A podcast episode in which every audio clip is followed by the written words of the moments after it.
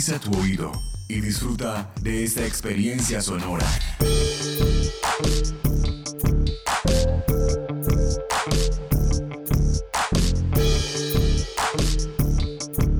Este es un podcast UN Radio.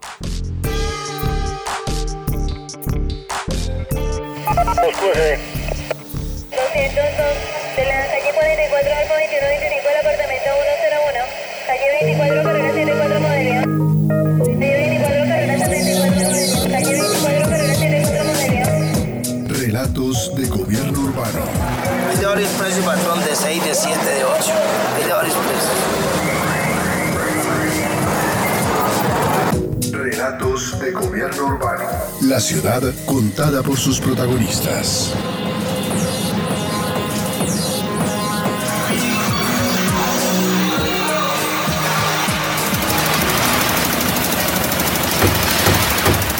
¿Apartamento o casa? ¿Propia o en arriendo? ¿Con cuánto presupuesto cuento? ¿Será que puedo acceder a un subsidio?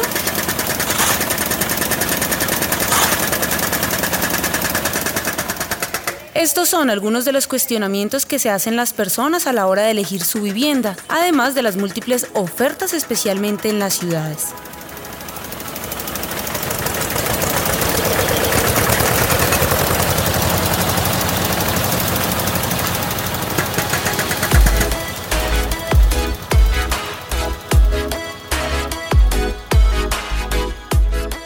Tras la publicación del Censo Poblacional y de Vivienda 2018, quedaron varias dudas sobre las necesidades de vivienda en Bogotá, ya que las proyecciones y las políticas estaban pensadas para 10 millones de habitantes, pero resulta que apenas somos 7.412.566 personas.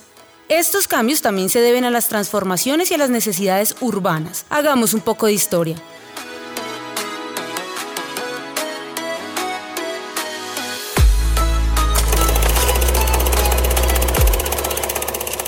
Bogotá en un principio solo era lo que hoy conocemos como el centro y tenía casas amplias para una o varias familias. Así lo recuerda Fernando Montenegro, profesor especial del Instituto de Estudios Urbanos de la Universidad Nacional de Colombia. Las casas en Bogotá han cambiado sustancialmente durante todo el siglo XX.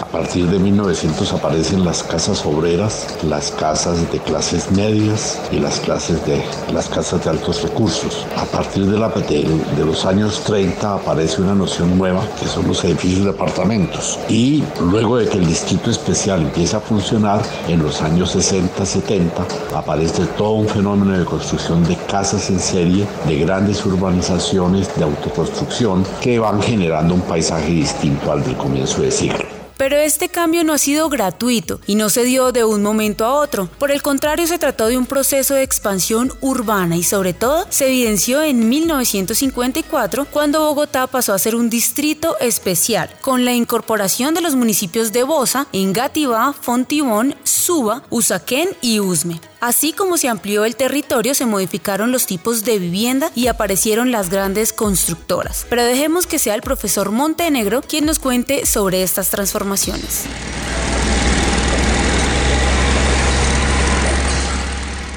A partir de la existencia del Distrito Especial, Bogotá sufre un cambio sustancial que se da a lo largo de toda la segunda mitad del siglo XX y los comienzos del siglo XXI. Y es un cambio en donde las casas, las viviendas unifamiliares empiezan a ser reemplazadas por apartamentos, por eh, apartamentos eh, en edificios de propiedad horizontal, en conjuntos, eh, digamos, cerrados. Y hoy en día Bogotá es una ciudad de muy alta densidad en donde la mayor parte de la población vive fundamentalmente en apartamentos o en pisos, tanto en los sectores populares, donde el fenómeno se da en casas de 3, 4 pisos, como en los sectores medios y altos, donde el fenómeno se presenta en edificios construidos con tal intención de 5, 8 o 20 pisos hoy en día. Es un cambio sustancial que se da cuando el fenómeno metropolitano se empieza a consolidar. La ciudad fue creciendo, fueron apareciendo los barrios. Ya teníamos casas coloniales, conjuntos de casas de menor tamaño, edificios de apartamentos, manzanas. Sin embargo, en muchas zonas de la ciudad la construcción se hizo sin una planificación adecuada y sin cumplir con algún parámetro de edificación de acuerdo al terreno que se estaba usando. Incluso muchas se hicieron de manera ilegal.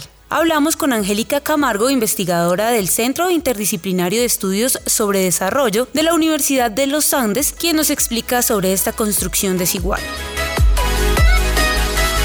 Pues una de las principales eh, razones del crecimiento, digamos, de la vivienda informal y de las periferias tiene que ver con la dinámica, digamos, poblacional y demográfica, principalmente eh, ocurría en la segunda mitad del siglo XX, donde se dieron unos procesos masivos de migración campo-ciudad, pues que desbordaron la capacidad de las ciudades para ofrecer vivienda en condiciones adecuadas en términos de, habitabilidad y de localización. Como se produce esta gran demanda, pues aparece también un fenómeno del lado de la oferta y es que aparecen unos agentes encargados de, digamos, urbanizar o disponer suelo para estas poblaciones que llegan. Digamos que lo que hacían era obtener ese suelo de distintas maneras y disponerlo, subdividirlo, organizarlo para poderlo vender. Obviamente los dos procesos se dan en condiciones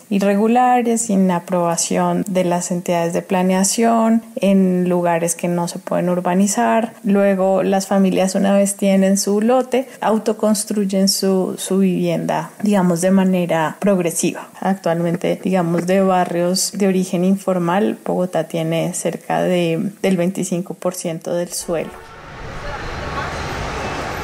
pero no todos los ciudadanos tienen la misma capacidad de compra y por ello se crearon las viviendas de interés social. Para ello se destinaron unos territorios específicos y se crearon políticas públicas. ¿Cómo funciona esto en Bogotá?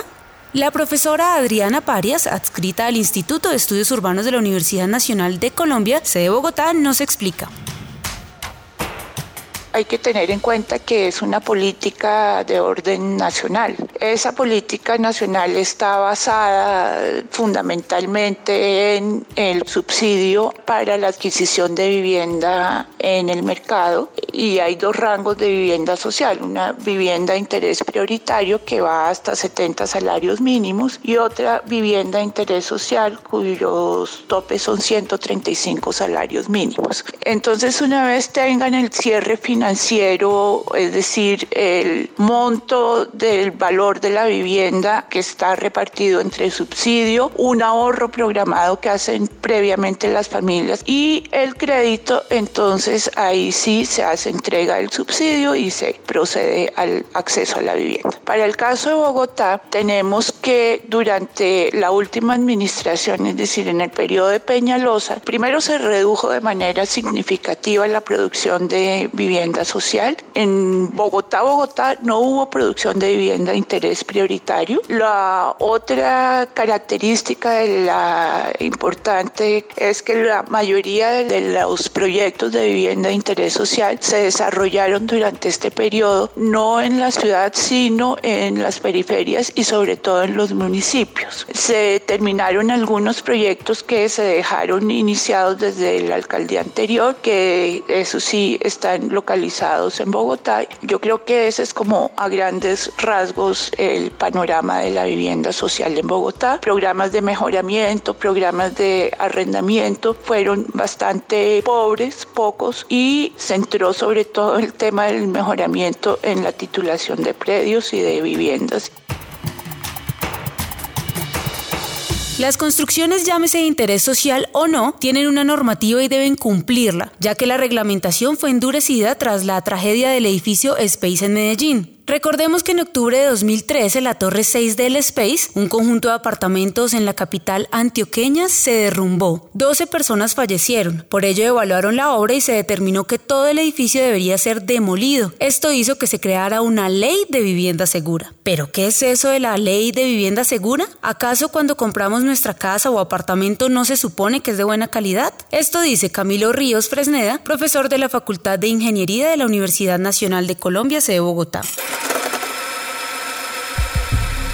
Actualmente, las edificaciones de vivienda tienen que trabajar con las normas de diseño y construcción sismoresistente que para esta época tienen como versión vigente las emitidas en el 2010. Realmente la NSR 10 pues tiene consideraciones de diseño muy fuertes para elementos estructurales y no estructurales. También los tiene para los estudios de técnicos mínimos necesarios. Hay unos aspectos ya muy desarrollados para las condiciones y las zonas comunes. Hay unos temas de seguridad frente a fuego y tienen ya, digamos que con la adopción de la nueva ley de vivienda asegura una, una serie de controles que se espera funcionen a partir de que se hagan, los diseñadores sean idóneos, se tengan unos supervisores técnicos independientes y que faciliten el trabajo de las curadurías para verificar que esto se está llevando a cabo. No obstante, los temas de materiales para no estructurales que corresponderían a acabados, eh, a elementos de seguridad frente a temas como barandas, de pronto ahí hace falta tener un poquito más de legislación. Y esto de pronto pueden ser los espacios que, que un código de construcción que regule este y otros aspectos no previstos pues permita evolucionar en cuanto a la calidad de las construcciones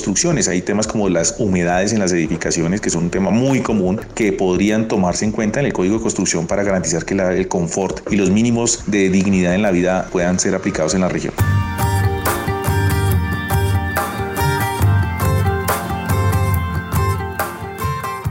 El censo de 2018 se basó en tres preguntas fundamentales. ¿Cuántos somos? ¿Dónde vivimos? ¿Y cómo vivimos? De acuerdo con los resultados, el 71,1% de la población colombiana vive en cabeceras municipales. Tenemos 13.480.729 viviendas para 14.243.323 hogares, cuyo promedio es de 3,1 personas por hogar. En Bogotá tenemos 2.345.190 viviendas ocupadas con personas presentes. Un 33% son casas, un 60% apartamentos y 6,2% tipo cuarto. Tal vez uno de los cambios más llamativos es el número de personas que habitan cada vivienda.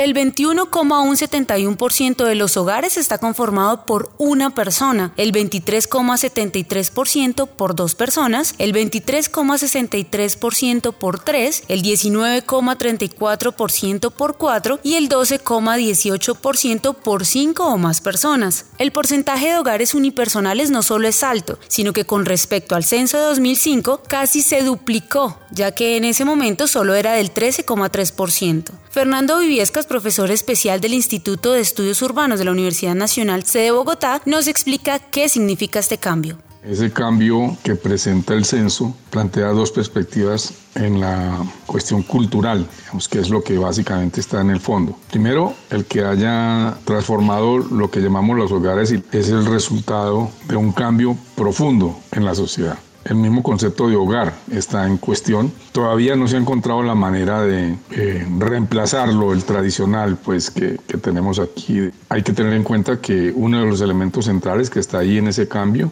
es el cambio también producido por la revolución femenina, por la cuestión del trabajo y los medios de comunicación y demás. O sea, es un, es un cambio muy profundo, ¿no sé. Y en términos ya materiales, desde luego, pues obviamente implica una revolución en la concepción de lo que es el espacio para la vida, digamos, individual o familiar, si se quiere, y que no se limita solamente a cómo van a quedar las casas, que entonces sería que no, se reducen ahora, son más pequeñas, son más eh, ágiles, etc. Obviamente eso significa también un cambio en la concepción general del espacio, no solamente el espacio privado, también el espacio público precisamente porque el espacio público es el que está siendo transformado en gran medida por la revolución femenina, que es la que está precisamente a la base de este cambio eh, poblacional y de este cambio demográfico. Si bien son las personas quienes deciden si van o pueden comprar vivienda, el tema no es privado, es de interés público. Y en estos momentos es muy importante para Bogotá, pues es uno de los ejes de discusión para el nuevo plan de ordenamiento territorial y el plan de desarrollo. Sí, es un reto para el nuevo gobierno distrital porque el uso del suelo y la construcción de ciertos tipos de vivienda serán un punto a discutir. ¿Cuáles son esos elementos a tomar en cuenta en estas discusiones? Esto le preguntamos a la profesora Jensi Contreras del Instituto de Estudios Urbanos de la Universidad Nacional de Colombia, sede Bogotá.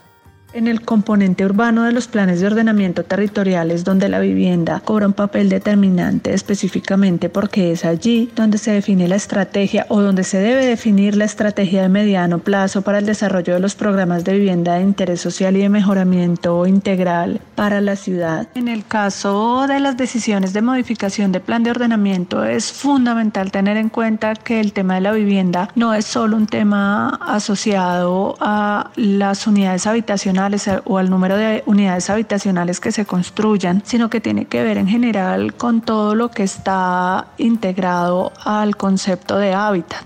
Creo que ese es el reto fundamental y es poder pensar el hábitat en la ciudad más allá del número de unidades habitacionales y del déficit cuantitativo. Y en ese sentido poder apostar por un programa de vivienda que en, desde el plan de ordenamiento territorial y luego en los planes de desarrollo pueda estar articulado a toda la política y la planeación territorial en materia de equipamientos, espacio público, articulado al sistema de movilidad y por supuesto también a todo lo relacionado con las redes de servicios públicos para pensar en la política de vivienda y hábitat, en el instrumento del plan de ordenamiento territorial e incluso en el plan de desarrollo a nivel distrital, es que las, los lineamientos y las acciones y programas que se vayan a definir en vivienda y hábitat no pueden estar solamente supeditados a los límites político-administrativos de Bogotá, sino que deben ser reflexionados en relación con la posición estratégica que juega Bogotá en la sabana y en ese sentido también debe articularse con las modificaciones de los otros planes de ordenamiento territorial para que se pueda establecer una política que integre las distintas posiciones que hay en relación con la vivienda. La vivienda evidencia el desarrollo de los territorios. Por ejemplo, América Latina y el Caribe es la región en desarrollo más urbanizada del planeta. El 80% de su población vive en ciudades. Por eso es importante que los gobiernos se planteen, ¿hay déficit de vivienda? ¿Qué tipo de vivienda se debe construir? ¿Se deben construir más viviendas o se debería hacer renovación urbana? ¿Dónde se deben ubicar las viviendas? ¿Con qué servicios contarían?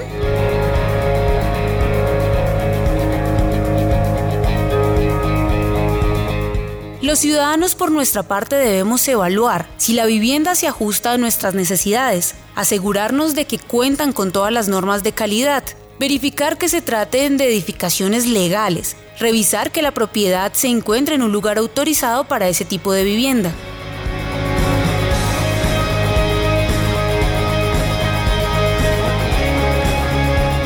Este podcast contó con la producción periodística de Claudia Sánchez y Milton Medina, la locución de Paola Medellín y la producción sonora de Edgar Huasca.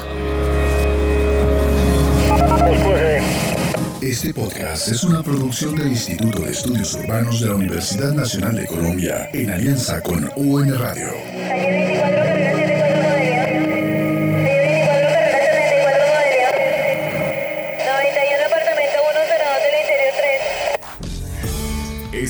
Otros podcasts en nuestro sitio web unradio.unal.edu.co.